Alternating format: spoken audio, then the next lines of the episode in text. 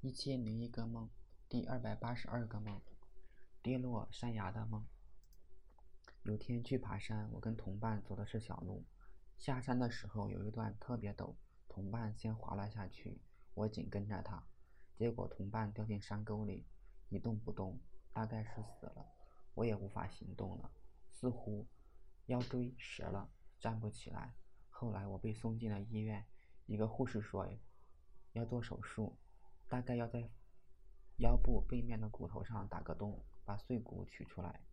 我想翻身，下身却没有知觉，只能求救于护士。他帮我翻身，然后在我腰部打麻醉。过了一会儿，医生拿钻头开始工作。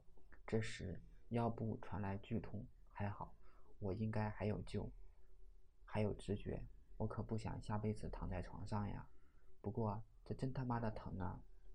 这么多年，我的身体真的出了问题，可能是缺乏锻炼，或者是久坐。我的胸椎歪了，不能负重。上次回老家，背了儿子和女儿，结果第二天就无法弯腰。我并不以为然，觉得自己可能休息好就行了。这几天我带装备去爬山，胸椎又开始隐隐作痛。我的身体是真的不行了，久坐、翘二郎腿、躺在床上看手机，这些。坏习惯要改改了，以后要加强背部的肌肉训练了。